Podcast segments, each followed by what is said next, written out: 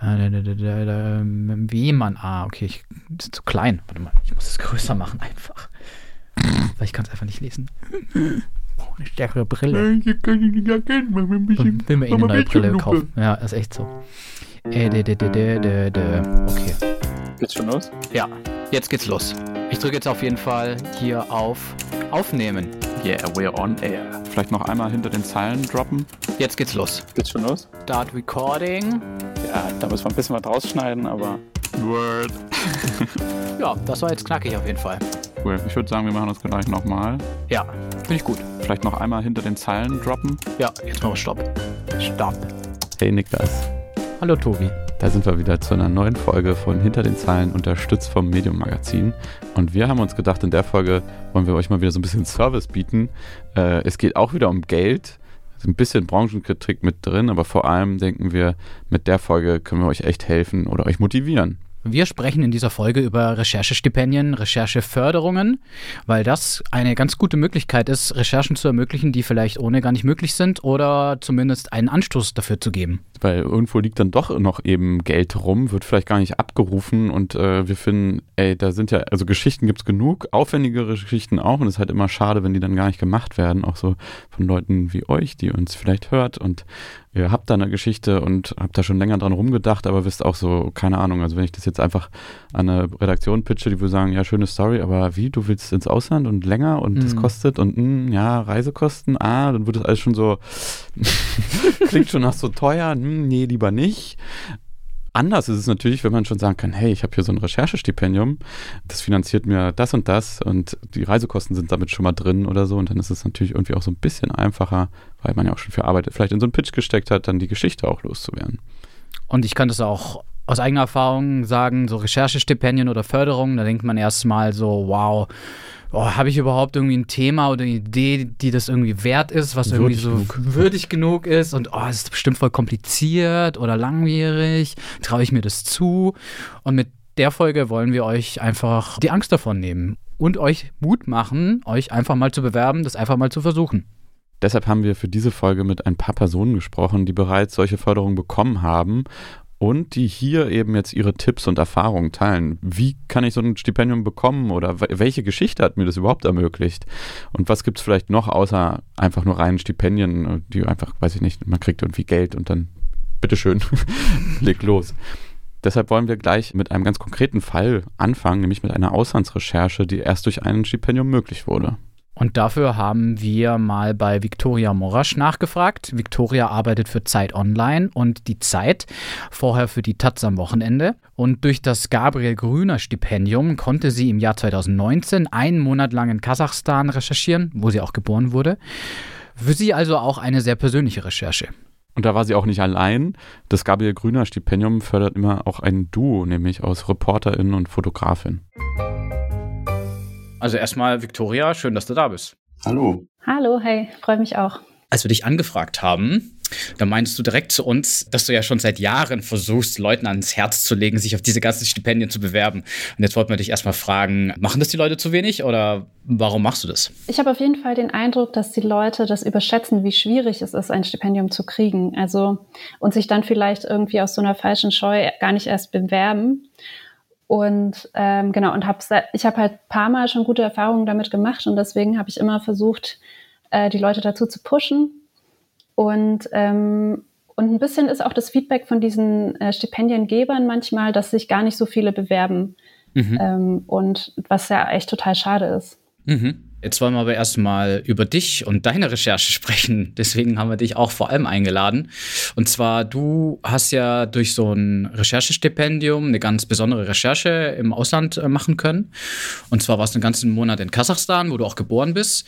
Und wir wollten das einmal so wirklich mit dir durchgehen, so von Anfang an. Ähm, Mhm. Und wie, was deine Erfahrungen davon waren. Wie war so die erste Idee? Also hast du zum Beispiel erst die Idee gehabt, du möchtest diese spezielle Recherche machen und dann hast du nach Förderung gesucht? Oder war es auch so, du hast dieses Stipendium gesehen und dachtest so, ach, voll cool und dann hast du dir erst so die Idee entwickelt? Also wie war das so bei dir? Ich glaube, die Idee habe ich bekommen durch ein Buch von äh, Svetlana Alexejewitsch, Second-Hand-Zeit. Ähm, und dann äh, führe ich eigentlich immer auf meinem Handy so eine Liste mit I Reportageideen, die eigentlich zu aufwendig sind, um sie umzusetzen, so ungefähr, oder zu groß oder zu viel Zeit einnehmen würden. Und dann schreibe ich mir die erstmal auf und äh, gucke, was im Laufe der Zeit passiert und ob es mich noch interessiert und wem ich das andrehen könnte. Mhm. Und so war das da, glaube ich, auch. Ich hatte so ein paar Sachen auf der Liste und dann, genau, habe ich halt immer durchgeschaut, welche Stipendien es so gibt. Habe dann das Gabriel Grüner Stipendium gesehen und den Eindruck gehabt, dass es da ganz gut reinpassen könnte und es denen einfach mal geschickt. Mhm. Und vielleicht auch noch so eine grundsätzliche Frage. Ohne das Stipendium hättest du die Recherche gemacht? Wahrscheinlich nicht, nee. Also vielleicht wäre ich persönlich für mich einfach mal dahin gefahren und hätte mich da umgeschaut in der Stadt, aus der meine Familie kommt und so. Aber so in der Art hätte ich es bestimmt nicht gemacht, ja. Und genau, wie lief dann so die ganze Bewerbung? Wie ist dieser Bewerbungsprozess jetzt bei dem Stipendium zum Beispiel? Beim Gabriel Grüner Stipendium ist es speziell, weil man sich da als Team mit einem Fotografen oder einer Fotografin bewirbt da genau muss man ja auch erstmal jemanden kennen, mit dem man auch äh, gerne Zeit verbringen möchte. Dazu noch im Ausland, wo alles ein bisschen mhm. intensiver ist als sonst. Ich hatte da ähm, für die Zeit hatte ich mal eine Geschichte in Portugal gemacht mit Mathilde Viegas, ähm, einer Fotografin von da und wir haben einfach gemerkt, dass wir total gut miteinander funktionieren. Und dann habe ich sie mit vorgeschlagen, obwohl sie jetzt gar nicht irgendwie einen biografischen Bezug zu dem Thema oder zu dem Land oder zu irgendwas hatte. Aber ich wusste einfach, dass wir so einen ähnlichen Blick ein bisschen auf die Welt haben und habe gedacht, das könnte ganz gut klappen. Mhm. Oh, äh, Tobi ist verschwunden. Bei dir auch? Ja. okay, vielleicht warten wir kurz eine, eine Sekunde, ja. dass er wieder rein kann. Und ich glaube, da kommt er auch schon wieder. Hallo Tobi. Ja, hallo, da bin ich wieder. ja, du hallo. bist äh, also bei mir warst du erst eingefroren und dann warst du weg. Ja. Boah, das ist so. Ja, und dann war meine Internetverbindung plötzlich so Schrott, dass ich aus dem Gespräch geflogen bin. Deshalb hört jetzt nur noch Niklas und Victoria. dann würde mich jetzt interessieren, als du dich dann da beworben hast, hast du gleichzeitig auch schon auch nach anderen Finanzierungsmöglichkeiten geschaut, also für diese Idee, oder hast du wirklich dich erstmal nur auf dieses Stipendium fokussiert? Nee, also ehrlich gesagt weiß ich es gar nicht mehr so ganz genau. Das ist jetzt schon auch so ein paar Jahrchen her. Das war 2019 und beworben habe ich mich wahrscheinlich 2018 und ich glaube, ich habe mich bestimmt parallel auch um andere Sachen also beworben und umgeschaut und ich weiß auch noch, als ich den Anruf bekommen habe, mit dem Glückwunsch, du bist es geworden und so, dann da wusste ich erstmal gar nicht, äh, um was es da genau geht und was ich dann nochmal eingereicht hatte. So. großartig, ich großartig. Ich habe mich dann erstmal so sehr äh, gefreut, aber wusste gar nicht, ähm, was genau ich da jetzt gewonnen habe sozusagen. Und dann musste ich das nochmal in meinen Mails nachrecherchieren. Großartig. genau. Wie fokussiert musstest du denn dich dafür, also schon so eine, dein Vorhaben formulieren in dieser Bewerbung? Oder war das noch relativ offen? Relativ vage. Also das Thema hatte ich beschrieben, aber ich hatte jetzt zum Beispiel nicht irgendwie schon Interviewpartnerinnen oder ähm, spezielle Orte oder ich glaube einen speziellen Ort hatte ich angegeben, aber jetzt nichts total Konkretes oder auch kein Zeitraum, in dem ich dahin will oder irgendwie. Also es ist eher so das Thema und die Relevanz und ähm, beim Gabriel Kühner Stipendium ist es auch so, dass sie gerne so Themen nehmen, die ähm, so ein bisschen abseits liegen und jetzt nicht die klassischen Regionen vielleicht auch betreffen oder irgendwie so. Also die haben ja schon auch so eine, so eine Idee von, wir geben Leuten eine Stimme, die sonst vielleicht nicht gehört würden oder so. Und ähm, mhm. deswegen hat man da, glaube ich, auch bessere Chancen eben als mit so einer ein bisschen abseitigen Region und Thema als bei anderen StipendiengeberInnen. Und wie war das dann? Du bekommst die Zusage fürs Gabriel Grüner Stipendium. Ähm, was, was sind dann so die nächsten Schritte? Wann geht es dann auch wirklich los in die Recherche? Oder hast du die Recherche schon hinter dir gehabt und danach wurde es ausgezahlt? Oder genau, wie kann man sich das vorstellen? Also dann hat man die Zusage und dann kommen die Leute, die übrigens auch unglaublich nett sind, auf einen zu und versuchen einen auch zu unterstützen und so.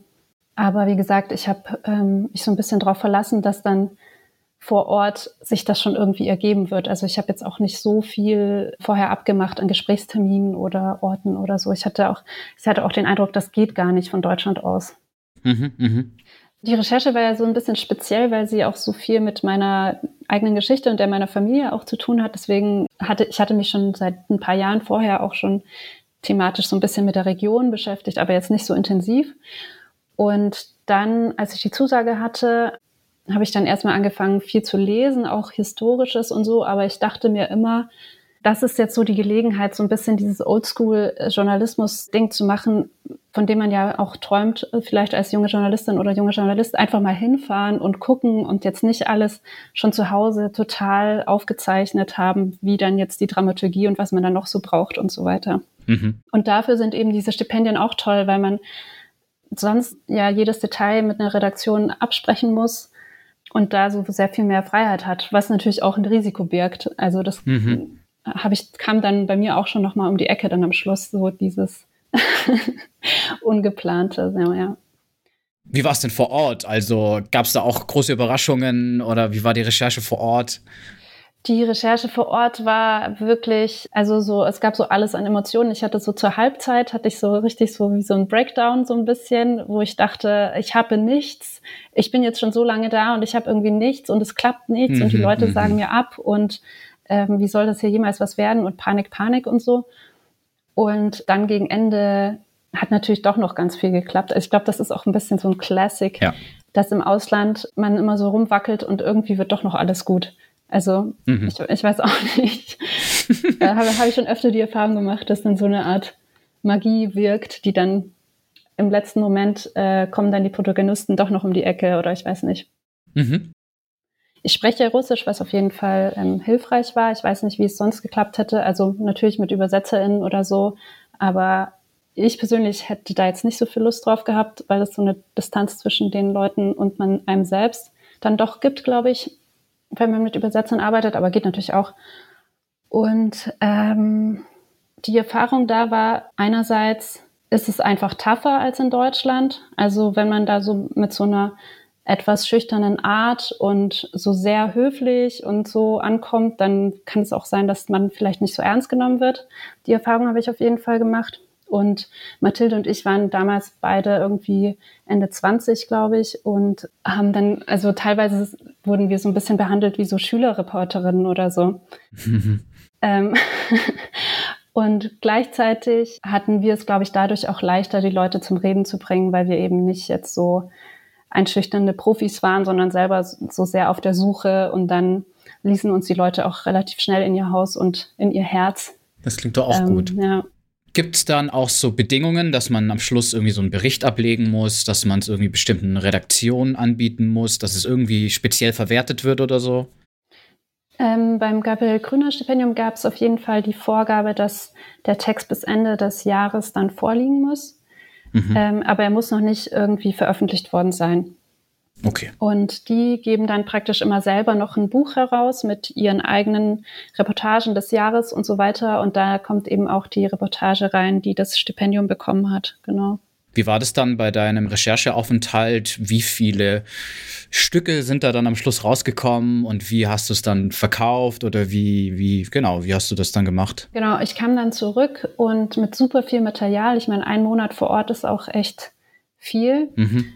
Und ich hatte nicht richtig einen Plan, wie ich das aufschreiben will oder wie sich das überhaupt in der Geschichte fassen lässt, ehrlich gesagt. Und habe dann auch gemerkt, dass es vielleicht doch klüger gewesen wäre, vorher mit einer Redakteurin oder so zu sprechen. ja, das kennt, glaube ähm, jeder. Genau. Dann saß ich da, da mit diesem Wust. Total viel musste ich leider rausschmeißen. Ich habe nur eine Reportage draus gemacht dann tatsächlich am Ende, die bei Dummy erschienen ist. Ja. Und ja, also es war schon echt nicht so leicht, das zu schreiben, weil ich eben nur mit mir selber das ausmachen müsste, wie das jetzt funktioniert mit diesem Material und ich keine Redaktion hatte, mit der ich das vorher schon mal besprochen hatte oder die genau wusste, mhm. was ich da habe. Und äh, ich habe es natürlich auch versucht, anderen Medien anzudrehen und da war das Feedback so, ja, total interessant und total schön, oder, aber irgendwie irgendwie auch seltsam oder wir wissen jetzt auch nicht, was wir mit diesem Material machen sollen. ja. So, ja. Und bei Dummy hat das dann zum Glück geklappt, weil die eben auch sehr frei also sind. So, ne? Mhm. Jetzt müssen wir auch noch ein bisschen über das Geld reden, natürlich. Hat es denn gereicht vom Stipendium? Ja, das war auf jeden Fall üppig für die Region halt, weil Kasachstan sehr günstig ist. Unsere Wohnung war super günstig. Ähm, und das Essen da kostete auch nicht so viel und so. Also das war total in Ordnung und äh, wir konnten uns davon auch, also Mathilde hat sich noch Filme gekauft und hat dann viel analog auch geschossen, was irgendwie total teuer ist. Und aber solche Sachen konnten wir uns dann eben leisten, weil das Land mhm. selbst so günstig ist. Also Das kommt natürlich ein bisschen darauf an, genau. Also warst du jetzt nicht noch auf eine Querfinanzierung oder irgendwas angewiesen? Nee, nee, nee. Ah, ja. Ich habe dann auch, also Dami zahlt ja jetzt auch nicht so wahnsinnig gute Honorare und äh, das war dann eben dadurch auch okay, dass wir das Stipendium hatten, mussten wir jetzt nicht über das Honorar die ganze Kohle reinbringen. So. Mhm. Okay, dann äh, Recherche durchgeführt, äh, Text verkauft, äh, quasi alles abgeschlossen und dann ähm, ist man fertig. Dann muss man, dann erscheint äh, die Reportage noch in dem Buch vom Stipendium und dann ist vorbei. Oder gibt es dann noch irgendwelche Sachen, die dann danach noch passieren? Dann ist es eigentlich vorbei, aber was bleibt, sind total nette Leute, die man kennengelernt hat und die auch in einem anderen Stadium von Karriere sind und die man theoretisch anhauen könnte, wenn man mal feststeckt oder irgendwo anders was anbieten will. Also mhm. das ist schon auch super auf jeden Fall. Und so allgemein, was waren so, was waren denn so Fallstricke jetzt bei der Bewerbung, bei der Durchführung oder was waren so Sachen, die du, Probleme, die du nicht erwartet hast? Mmh vielleicht vor Ort tatsächlich so ein bisschen die Unzuverlässigkeit von manchen Leuten. Aber ich glaube, das ist auch so ein klassisches Reporter-Problem, was man dann eben hat, dass, sie, dass sie dann mhm. doch nicht auftauchen oder dann doch nicht reden wollen und so. Also es macht einen so ein bisschen wahnsinnig, aber das gibt's in jeder Recherche mal, glaube ich. Mm, und sonst, genau, also auf jeden Fall diese Sache, das muss man sich schon gut überlegen, ob man da total auf eigene Faust hinfährt oder eben vorher mit einer Redaktion abspricht, was man da machen will. Also mhm. das hatte ich auf jeden Fall unterschätzt äh, und gedacht, ich kann das irgendwie alleine auch gut einschätzen, ob das jetzt als Geschichte funktioniert. Ich habe ja damals auch schon als Redakteurin gearbeitet und so, aber trotzdem ist es gut, jemanden zu haben, der einem das spiegelt und vor allem jemanden, der vielleicht nicht selbstbiografisch so tief da drin steckt und sich sowieso für jedes Mini-Detail irgendwie dann total interessiert und so. Ja, ja, ja. Und wenn man in so Regionen fährt, die jetzt äh, in Deutschland eher unbekannt sind, ist auf jeden Fall auch ein Fallstrick, dass es schwer ist, diese Geschichte teilweise dann zu verkaufen, weil, weil sie dann noch besser sein muss, wenn sie aus Kasachstan kommt, als wenn sie aus Frankreich kommt oder so. Also mhm. es muss dann schon wirklich einen guten Grund geben, dass ein Magazin sagt, wir geben da jetzt mehrere Seiten frei für so ein Land, das jetzt die deutschen Leser nur peripher interessiert, ist leider dann so. Außer es ist dann halt wie letztens Krise, dann warst du wahrscheinlich top gefragt. Genau, das ist halt das immer, also es, es kommt dann natürlich immer zurück, wenn man Regionen so lange mit Desinteresse behandelt, dann gibt es nur ganz wenige Leute, die sich über die Zeit hinweg dafür interessiert haben und auch was erzählen können und so, ja. Ja, und äh, was rätst du den anderen? Also, auf was sollen sie achten? Kannst du vielleicht auch Stipendien empfehlen? Ja, wie ist so, so dein Rat? Auf jeden Fall machen, also alles machen äh, und äh, sich nicht entmutigen lassen von irgendwie Absagen oder so. Und ich weiß, es ist auch immer schon relativ viel Arbeit, diese Bewerbungen und so. Man sollte da auch tatsächlich ein bisschen Mühe reinstecken und nochmal gucken, ob die Kommas drin sind und so weiter, auch wenn es jetzt vielleicht kleinlich ist, aber sowas ist tatsächlich auch nicht unwichtig. Mhm. Und für Freie ist es natürlich einfacher, sich dann vielleicht die Zeit zu nehmen. Da muss man, weiß ich nicht so richtig, was der Rat ist. Bei der Taz ging, ging das immer gut zu sagen, ich bin jetzt mal dann zwei Monate weg und die ermöglichen einem das. Wenn man da fest da drin steckt, ist natürlich schwierig. Mhm. Das IJP-Stipendium habe ich auch gemacht, 2016, auch in Kasachstan. War auch total super. Und da ist es eben auch so, dass man so eine Gruppe von Leuten kennenlernt, die sich für dieselbe Region interessieren und für die ähnlichen Themen vielleicht und da ergibt sich eben auch ein schönes Netzwerk draus. So. Und ähm, was ich auch nicht wusste, als ich das Gabriel Grüner Stipendium bekommen habe, dass die Gabriel Grüner Leute mit der Akademie Solitude in Stuttgart kooperieren. Und man kriegt, wenn man dieses Stipendium hat, on top äh, noch zwei Monate an dieser wunderschönen Akademie in Stuttgart, wo ich dann auch noch war. Und da kriegt er ein Studio, ein Atelier, darf da machen, was man will. Und um einen rum sind KünstlerInnen aus der ganzen Welt. Und ich hatte dann den ersten Lockdown. Es war auf jeden Fall eine sehr gute Zeit. Ja, klingt gut. Ja. ja. das klingt jetzt auch so ein bisschen so, wenn man da einmal auch in das System so ein bisschen mal äh, drinnen ist, dass sich dann eben so viel eröffnet irgendwie. Total, ja. Und genau, und dann hast du über Solitude hast du dann wieder irgendwie Kontakte und so. Also das ist total super. Ja, das ist ein perfektes Schlusswort. Äh, ist super und äh, einfach machen. Einfach machen, auf jeden Fall, ja. Dann danke dir, dass du die Zeit genommen hast. Sehr gern, danke euch. Ja, also Victorias Situation, so eine recht persönliche Geschichte und dann so Unmengen Material, das Mhm. müsste dir ja so ein bisschen bekannt vorkommen, oder ja, das hat mich stark an meine Heimstaaten-Recherche erinnert. Davon habe ich ja jetzt irgendwie auch letztens im Podcast mal erzählt. Nochmal ganz, ganz kurz. Mein Haus wurde von dem skandinavischen Investor Heimstaden gekauft und ich habe so ein bisschen den Protest, der sich im Haus, aber auch berlinweit engagiert hat, so ein bisschen dokumentiert. War für mich auch so eine sehr persönliche Geschichte.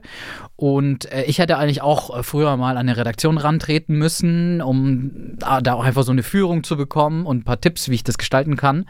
Weil am also ein Schluss, Spiegel einfach, ne? Ja. Weil am Schluss hatte ich auch einfach unendlich Material und gar keinen Blick mehr. Was ist jetzt hier überhaupt die Geschichte? Vielleicht noch ganz schnelles Update dafür. Ich nehme bald die Moderation dazu auf. Das heißt, jetzt irgendwann in den nächsten Monaten wird sogar veröffentlicht äh, als Folge des neuen RBB-Podcasts Deep Doku. Mhm, klingt gut. Aber zurück zu Victoria. Bei ihr sehen wir schön eigentlich so diese Probleme, die du bekommen kannst, wenn du einfach losrecherchierst. Mhm. Oder diese Freiheit. Einerseits ist es super toll, Mhm. aber man hat auch vielleicht so ein bisschen das Problem, okay, du sammelst erstmal alles, Ja. vielleicht zu viel, weiß noch, gar, weiß noch gar nicht so richtig, in welche Richtung geht es jetzt. Hm, Wird es eine Geschichte oder fünf und dann bist du so ein bisschen erschlagen eigentlich von dem, von dem Material oder auch überfordert, so wie es bei dir auch war.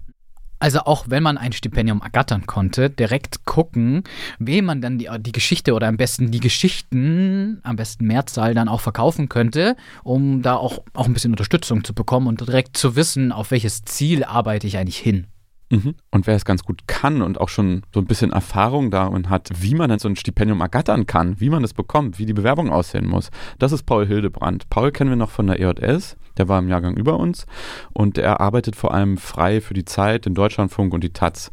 So als Experten für Stipendien will er sich jetzt nicht bezeichnen, aber er hat halt auch einfach schon bereits drei Stipendien bekommen und damit aufwendigere Recherchen finanzieren können und auch noch zwei Fortbildungsstipendien erhalten. Und wie, das hat er mir erzählt. Erstmal, hallo Paul. Hi Tobias. Um nur mal jetzt die Relation rauszubekommen. Also bei wie vielen hast du dich beworben und bei wie vielen hat es dann, also bei diesen dreien hat es ja dann geklappt. Ach, ich habe mich bestimmt schon bei doppelt so vielen beworben. Das ist vielleicht ein wichtiger Punkt. Ich habe, glaube ich, sehr von der Qualität sehr unterschiedliche Bewerbungen abgegeben. Also Mhm. die, bei denen es geklappt hat, das waren so Bewerbungen, wo ich mir sehr viel Mühe gegeben habe und wo ich das Gefühl hatte, das ist mein Thema, das will ich unbedingt machen. Und ich habe mich aber auch schon bei etlichen beworben, wo ich so drei Tage vor Abschluss noch schnell irgendwie eine Seite runtergerockt habe, die ich Mhm. dann abgeschickt habe und wo ich es dann nicht bekommen habe. Und genau, das ist, glaube ich, sozusagen was, worüber wir gleich noch sprechen können. Genau da wollen wir einsteigen. Wie gehst du sozusagen vor? Das klang jetzt schon so ein bisschen durch. Bei manchen, da hast du ganz konkret diese Geschichte, die ich will die machen und ich weiß, mit dem Stipendium kriege ich das sehr wahrscheinlich hin. Und da reicht es nicht, drei Tage vor Abgabe noch irgendwas zusammenzuschustern. Wie hast du diese drei ergattert? Ähm, tatsächlich sehr unterschiedlich. Also ich mach's mal ganz konkret. Also das eine sehr große Stipendium, was ich bekommen habe, war von der European Journalism Conference. Das ist so eine, ja, so eine Stiftung, die wiederum Geld bekommt von der Bill und Melinda Gates Stiftung. Und die haben ein sehr großes Stipendium, ich glaube jährlich oder alle zwei Jahre zu so Gesundheitsthemen. Und bei denen habe ich mich gemeinsam mit einer Kollegin sozusagen wir haben das, die Ausschreibung gesehen für das Stipendium. Wir hatten noch genug Zeit. Sie hat sich sehr viel mit so afrikanischen Ländern beschäftigt und uns war irgendwie klar, das soll irgendwie mit Teil unserer Recherche sein. Und wir haben dann sozusagen geschaut, welche Themen finden wir spannend, was würden wir gerne machen und haben uns dann für ein Thema entschieden und uns dann damit beworben. Also zuerst war das Stipendium und dann war das Thema sozusagen und die, oder die Geschichte, die wir machen wollten. Mhm. Ein anderes Stipendium, was ich jetzt gerade bekommen hatte, war von Netzwerk Recherche. Das ist so ein deutscher Verein, die vor allen Dingen so investigative Recherchen oder so längere Recherchen finanzieren. Das ist sozusagen vom Themenschwerpunkt relativ frei. Die haben so ein, es gibt so einen Schwerpunkt Klima. Das hat bei uns jetzt, ich habe das auch mit einer Kollegin zusammen gemacht, sozusagen nichts damit zu tun gehabt. Da hatten wir zuerst die Geschichte und das Thema und haben uns dann umgeschaut und geguckt, wer würde uns das finanzieren, weil das eine sehr aufwendige Recherche war. Und da sind wir dann quasi bei Netzwerk Recherche gelandet. Mhm. Und das hat dann geklappt, aber wir hatten dann auch noch andere Stipendien und Förderungen sozusagen im Auge, wenn, also als Plan B. Das ist so grob die, Re- also, und sehr unterschiedlich. Entweder zuerst Stipendium, dann Thema oder zuerst das Thema und dann das Stipendium. Ich glaube, es gibt beides ganz gut. Okay, und wie gehst du dann weiter vor? Im Falle zum Beispiel jetzt von Netzwerk Recherche, da habe ich ein Thema ganz spannend gefunden und dann in diesem Thema eine Geschichte gefunden, die die einfach sehr, sehr spannend ist. Und dann habe ich, also sozusagen die meisten Recherchestipendien haben ähnliche Vorgaben. Es gibt dann immer so, man will einen Teaser haben, man will eine Überschrift, man will irgendwie ein kurzes Exposé, ein langes Exposé. Vielleicht, was an dieser Stelle ganz hilfreich ist, es gibt vom Republik-Magazin, das ist ein Magazin aus der Schweiz, eine Förderung für lange Recherchen, die sagen, hey, wenn du eine lange Recherche hast, die über sozusagen Honorar hinausgeht, dann kannst du dich damit bewerben. Und dann haben die so ganz klar aufgeschlüsselt, was man sozusagen braucht, um bei denen durchzukommen. Und das war so für uns ein bisschen auch der Maßstab, um uns bei anderen Stipendien zu bewerben, nämlich also, na klar, ein kurzes Exposé, langes Exposé, aber dann zum Beispiel auch zu schreiben, hey, was ist eigentlich neu an der Geschichte? Warum sollen wir das fördern? Wer interessiert sich dafür? Also das war für uns ein bisschen eine Schablone, um dann uns auch bei Netzwerkrecherche zu bewerben. Und ähm, wir sind so vorgegangen, dass wir das Thema schon sozusagen relativ anrecherchiert hatten, in dem Fall sogar die Geschichte schon ein bisschen anrecherchiert hatten und dann mit diesen Rechercheergebnissen in die Bewerbung reingegangen sind und das sozusagen einmal gepitcht haben mit einem knackigen, knalligen Pitch, der irgendwie auch Leute überzeugen soll. Warum interessiert mich das eigentlich? Das ist, glaube ich, voll wichtig, das rauszustellen. Was ist eigentlich, warum ist, warum will ich das unbedingt machen? Was ist so spannend dran? Aber auch zu gucken, was ist denn eigentlich der Mehrwert? Warum soll das andere Leute interessieren? Was ist neu dran? Ähm, und warum ist es eigentlich so unglaublich wichtig, über dieses Thema zu sprechen? Mhm. Und als drittes noch, warum ist es, also, wie kann man das erzählen und warum ist es vielleicht auch eine gute Geschichte? Und wenn man das sozusagen hat, schreibt ins Exposé und äh, schickt es ab. Am besten Fall nicht drei Tage vor, vor ja, Deadline, äh, außer man hat es schon ja. länger vorher ausgearbeitet, ne? Genau, auf jeden Fall. Und es ist aber oft so, dass, was ich glaube ich an der Stelle noch sagen möchte, dass auch viele Stipendien, die wollen natürlich gerne Leute fördern, das ist deren Auftrag und ja. die sind auch super gute AnsprechpartnerInnen. Also es lohnt sich oft einfach mal anzurufen und zu sagen, hey, was ist eigentlich euer Fokus, was erwartet ihr, was muss ein Thema sozusagen liefern, damit ihr das fördert und das auch jetzt bei Netzwerkrecherche zum Beispiel, das war nicht, wir haben es abgeschickt und go, sondern es war schon hin und her und so ein bisschen die Frage, okay, wie kann man es noch drehen, damit es noch ein bisschen besser ist, ah, okay. damit es auch sozusagen das Gremium überzeugt und das gleiche bei diesem EJC-Stipendium ähm, mit diesem Gesundheitsthema, da haben wir auch mit den Leuten vorher Kontakt gehabt und so ein bisschen nochmal gefragt, hey, was interessiert euch eigentlich? Was ist sozusagen was braucht's, damit man sozusagen eure Förderung bekommt? Jetzt gar nicht thematisch, aber auch so ein bisschen vom Aufbau, von der Struktur, was muss alles drinstehen? Also es lohnt sich einfach total vorher mit den Stipendiengebern in Kontakt zu treten. Mhm. Na, das ist ja schon mal ein super Tipp. Aber hast du auch noch vielleicht irgendeinen anderen oder andere Tipps, die du auf jeden Fall mitgeben würdest? Mhm, also ich glaube, das Allerwichtigste ist, dass man selbst davon total überzeugt ist. Also meine Erfahrung ist, wenn ich so halb, also weil ich irgendwie ein Stipendium interessant fand, aber eigentlich kein gutes Thema hatte, was mich wirklich gekriegt hat, habe ich das Stipendium auch meistens nicht bekommen. Aber wenn ich irgendwie Herzblut in der Sache hatte und selbst das Gefühl hatte, ey, wenn das Stipendium nicht klappt, dann will ich es trotzdem irgendwie machen, war das für mich ein guter Hinweisgeber, so, okay, das könnte dann klappen mit diesem Thema. Also das ist, glaube ich, da muss man, glaube ich, einfach radikal ehrlich mit sich sein, sonst verschwendet man irgendwie seine Zeit. Und es lohnt sich auch vorher ein bisschen Zeit in die Recherche zu stecken. Na klar, man will das Stipendium haben, weil es gibt einem Geld, um diese Recherche zu machen. Und wenn man sozusagen vorher schon Recherchearbeit leistet, dann zahlt einem das erstmal keiner.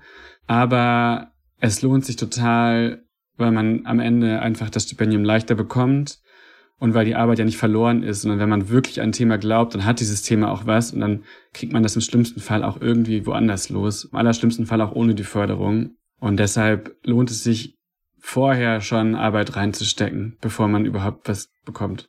Ja, wie das ja auch oft eigentlich auch bei normalen Themenpitches schon ist, die man an Redaktionen genau. heranträgt. Ähm, ja. Aber da hängt jetzt ja noch ein bisschen mehr von ab. Man sagt ja so, ich habe hier ein Thema und ich möchte da gerne euer Geld für, obwohl ihr es gar nicht veröffentlicht. Vielleicht bevor wir zu dem Punkt kommen, die Redaktion und wenn man die dann vielleicht einbezieht, hatten eben Tipps, was man auf jeden Fall beachten sollte. Gibt so Sachen, wo man besonders vorsichtig sein sollte? Also was man nicht machen sollte?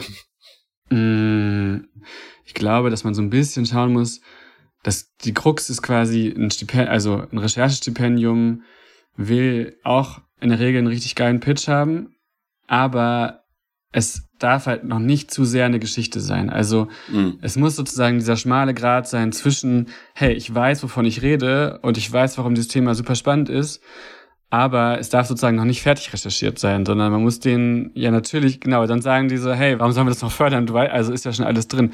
Das ist, glaube ich, also äh, zum Beispiel auch jetzt bei Netzwerkrecherche ähm, ist es denen halt natürlich auch wichtig, dass man in gewisser Hinsicht sozusagen sein Recherchevorhaben auch aufschreibt und schon eine Idee hat, okay, wie will ich vorgehen und natürlich eine Idee hat, was ist das für ein Thema und worum soll es gehen, aber die Antwort darf natürlich noch nicht da sein, sondern es muss ja irgendwie noch Raum geben für Erkenntnisse und Erfahrung und ähm, und gleichzeitig wollen die alle natürlich aber auch ein, eine Bewerbung haben, die irgendwie knallt, die einen reinzieht, wo mhm. man das Gefühl hat, aha, wow, das ist mega spannend und das geht natürlich nur, wenn man auch in gewisser Hinsicht schon was mitliefert, was man vorher schon rausgefunden hat. Ähm, ja, es muss schon irgendwie, ah, okay, ich kann mir da was vorstellen, da passiert was. Genau. Aber es darf noch nicht erzählt sein, weil dann ist so, okay, nee, genau. schreib doch also, auf. genau, es ja. ist sozusagen, also es muss so, die Geschichte, die muss, die muss sich schon so andeuten in so Konturen und man, ah, okay, das könnte die Geschichte werden, aber es ist irgendwie noch einfach noch nicht klar, weil man nimmt ja dieses Geld, um dann erst loszurecherchieren und Sachen herauszufinden. Mhm. Das scheint mir so wichtig zu sein.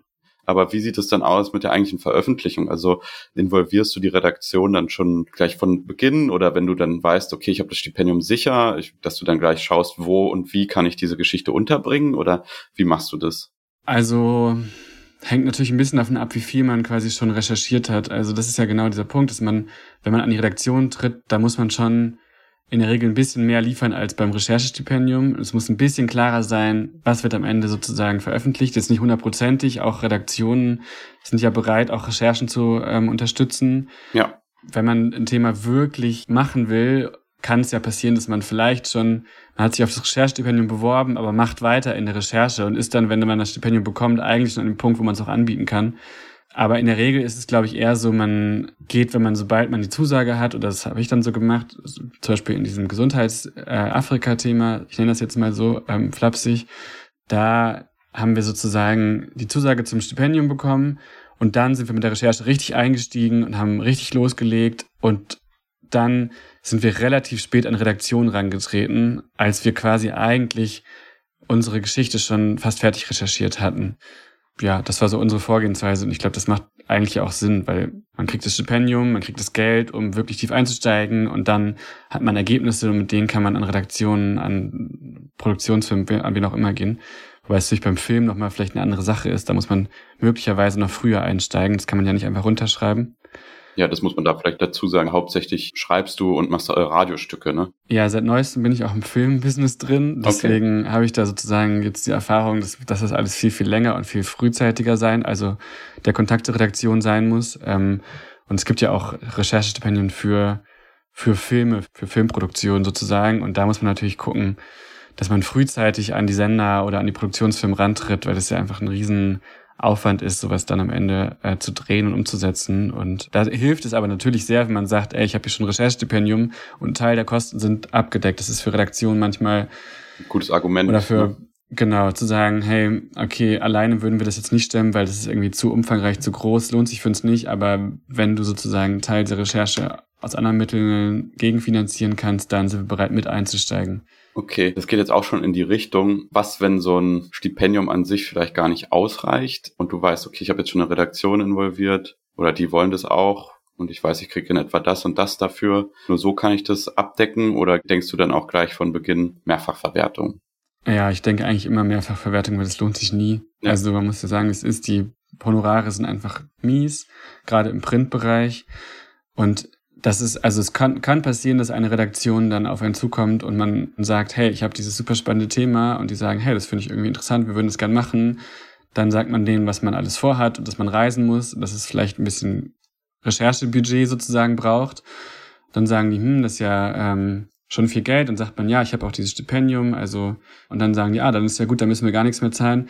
Und das ist, glaube ich, ein ganz wichtiger Punkt, dass man Redaktion klar macht, die Arbeit, die man da leistet, selbst mit Recherchestipendium, also lange Recherchen lohnen sich finanziell nicht immer, sage ich jetzt mal. Und das ist, glaube ich, klar, den, auch den Redaktionen das klar zu machen, zu sagen, ey, ihr müsst natürlich euren Teil liefern, nur weil ich jetzt ein Recherchestipendium habe, heißt es das nicht, dass ihr euch irgendwie aus den Reisekosten zurückziehen könnt, sondern das heißt, dass wir diese sehr umfangreiche Recherche, die ihr alleine nicht hättet stemmen können, gemeinsam sozusagen stemmen können und dass dieses sehr wichtige Thema publiziert wird aber es entbindet euch nicht von der Verantwortung, mich zu finanzieren sozusagen und diese Recherche zu finanzieren. Mhm, ähm, und das ist, glaube ich, wichtig, weil manchmal auch RedakteurInnen das nicht auf dem Schirm haben, die dann denken, ah ja, das ist ja alles abgedeckt, dass man den halt klar macht, hey, nee, das ist halt in der Regel nicht alles abgedeckt, sondern ein Teil können wir daraus finanzieren, aber am Endeffekt muss man sagen, ist man als Freier immer noch in einer prekären Situation, was das Finanzielle angeht. Und irgendwann lohnt sich das vielleicht, wenn man ganz viel veröffentlicht und wenn man ja auch Expertise gewinnt in dem Thema und so, aber ganz konkret wird man damit auf jeden Fall nicht reich. So. Und das ist, glaube ich, klar. Genau. Stipendien sollen ja eigentlich aufwendigere teure Recherchen ermöglichen, dass du dir eigentlich überhaupt die Zeit nehmen kannst und dich da reinarbeitest. Aber sind die, so klingt es ja auch so ein bisschen fast durch, einfach auch ein wichtiger Teil deines Einkommens? Nee. Ich kann ja mal mit Zahlen um mich schmeißen. Also das Recherchestipendium vom EJC, das ist ein sehr hoch, also im Vergleich ein super hochdotiertes Stipendium. Man, wir haben bei den meisten Recherchestipendien muss man quasi vorab angeben, wie viel man glaubt, dass man sozusagen braucht an Mitteln. Und da geht es halt vor allen Dingen um Reisekosten und so.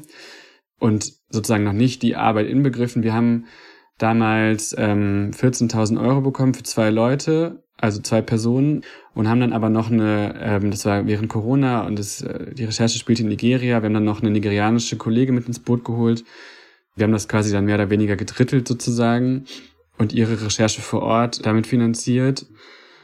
Und im Vergleich bei Netzwerk Recherche haben wir jetzt, glaube ich, ich hoffe, ich sage nichts Falsches, viereinhalbtausend bekommen. Das deckt natürlich absolut gar nicht unseren, unsere Arbeit ab, sondern ist erstmal erstmal dafür da, irgendwie so Fixkosten zu bezahlen und vielleicht Reisekosten. Das hängt dann davon ab. Also jetzt in dem Fall bekommen wir die Reisekosten auch von den Redaktionen am Ende bezahlt, aber das war am Anfang halt noch nicht klar. Hm. Und es, also wir haben da jetzt irgendwie ein Jahr an dieser Recherche äh, verbracht und also wenn man das so aufs Honorar, auf so ein Tageshonorar rechnen würde, dann würden wir nicht, nicht so weit damit kommen. Hm. Also es ist sozusagen noch ein Zusatz, weil natürlich auch also das Geld, das Honorar, was wir jetzt schließlich von unserem Sender und unserem Magazin bekommen, einfach den Aufwand nicht abdecken, nicht annähernd abdecken, den wir dabei hatten. Hm. Du hast jetzt die zwei schon mal beispielhaft genannt, aber gibt es eins, wo du sagst, das war, das ist echt ein richtig gutes Stipendium, das kann ich weiterempfehlen? Also ich finde das Netzwerk Recherchestipendium, auch wenn es nicht so hoch ist, mhm. schon richtig, richtig gut, weil die Leute, die dort sitzen, machen das in der Regel ehrenamtlich, sind selbst JournalistInnen, die irgendwie auch für Recherchen brennen und die das sozusagen nicht nur verwalten. Manchmal sitzen in Stiftungen halt auch Leute, die sozusagen einfach nur das Geld verwalten und irgendwie dann, es läuft alles sehr förmlich ab und dort ist aber, also meine Erfahrung sind halt Leute, die irgendwie auch einen unterstützen und auch Tipps geben und mhm. dann auch mal eine E-Mail schicken und sagen, hey, das ist doch irgendwie euer Thema, interessiert euch das? Ähm, die bieten auch so ein MentorInnen-Programm an, also bekommt jemanden zur Seite gestellt, der quasi auch so ein bisschen, ja, jemand, der Rechercheerfahrung hat. Die haben uns sozusagen auch so einen Crashkurs für so Risikoberichterstattung, also wenn man so selbst in Gefahr geraten könnte, möglicherweise angeboten und mhm. ja, waren einfach super hilfsbereit und ähm, extrem nett. Also an dieser Stelle nochmal vielen Dank an Netzwerk Recherche, dass äh, das Stipendium kann ich total weiterempfehlen und habe das Gefühl, dass sie auch einfach Lust haben, junge JournalistInnen zu fördern. Und wenn man zum ersten Mal eine lange, aufwendige Recherche machen will, ist das, glaube ich, eine sehr, sehr gute Adresse, um mal bei sowas auszuprobieren. Ja, cool. Danke, Paul, für die, für diesen Einblick. Ja, voll gerne. Ja, in dem Interview fand ich gut, dass ihr auch ein bisschen länger über Geld geredet habt, weil bei Victoria da haben wir nicht so viel darüber geredet, weil sie hatte einfach Glück, weil die Förderung hat einfach gut für sie und die Fotografin gereicht, weil es war einfach in Kasachstan und da war es einfach billig. Also ich fand am besten an dem Interview, dass die Internetverbindung nicht abgeschmiert ist. das war nämlich direkt vor dem anderen.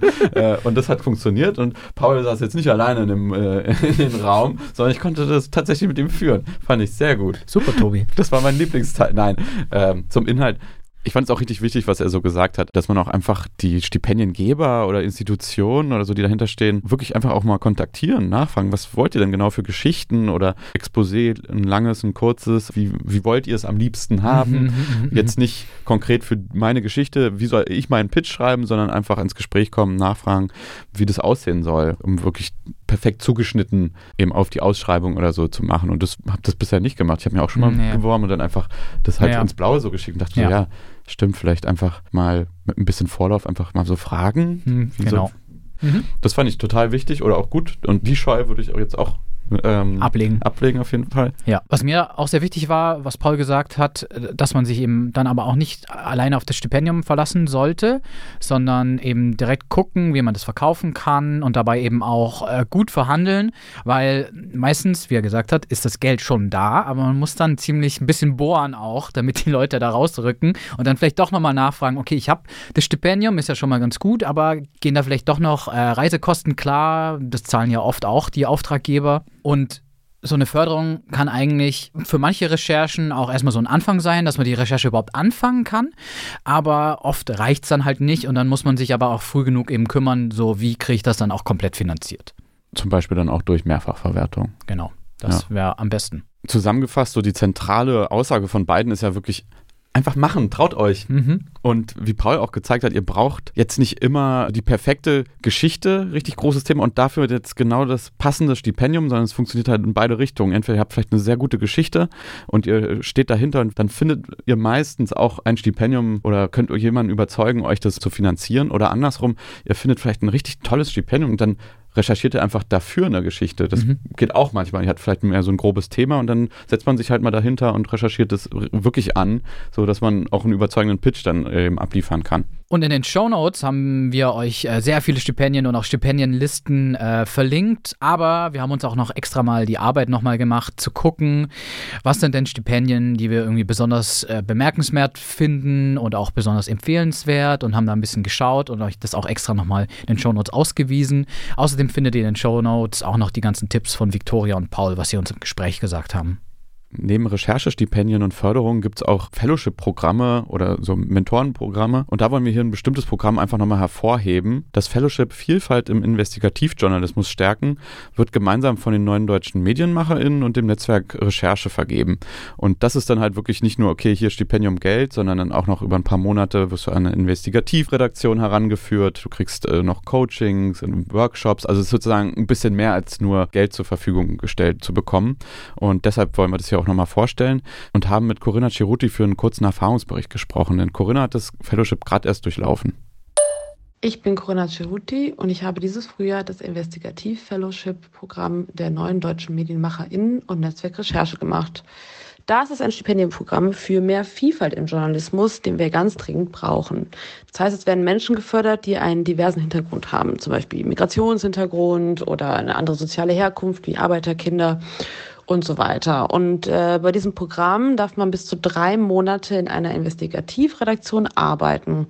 In meinem Fall war ich beim Bayerischen Rundfunk, genauer bei BR Recherche und BR Data. Das ist eben das Investigativteam des Bayerischen Rundfunk und das Datenteam. Und ich durfte auch in beiden Redaktionen mitarbeiten. Die Zeit dort fand ich richtig, richtig gut.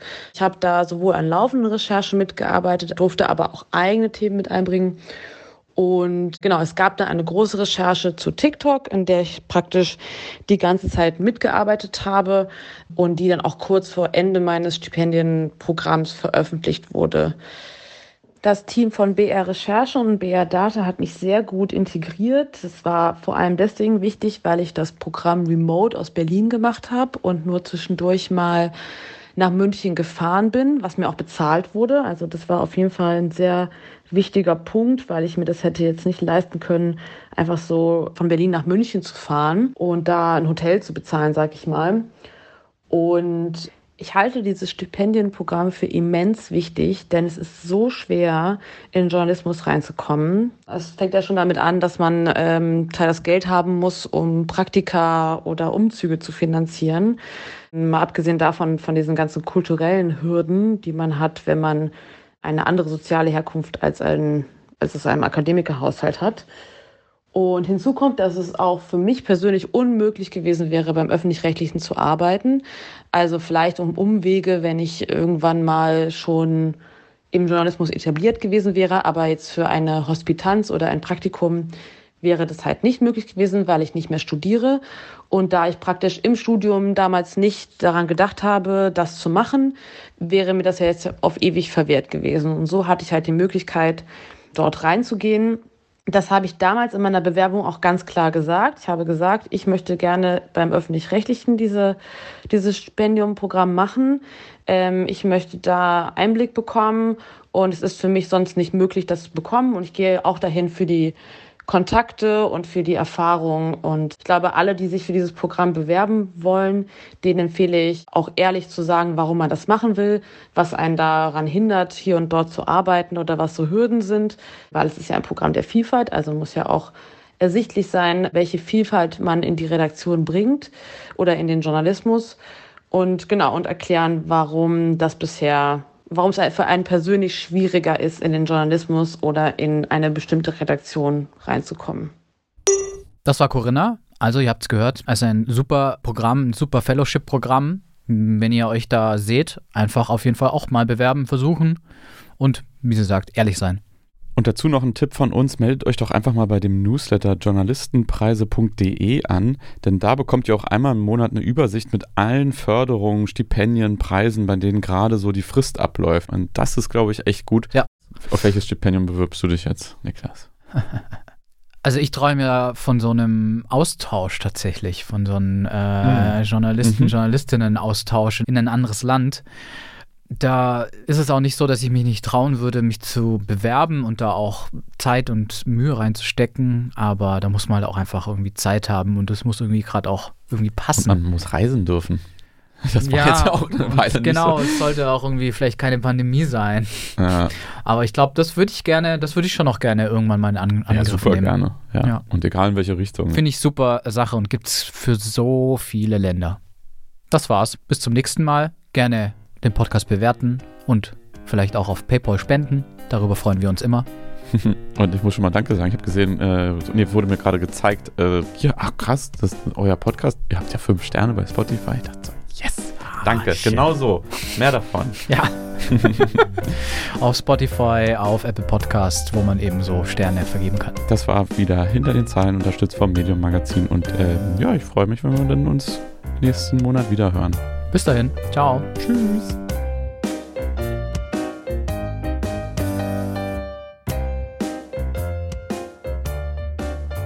Nee, mm, mm, mm, mm. nee, nee. Ob ich das kann? Natürlich kann ich das.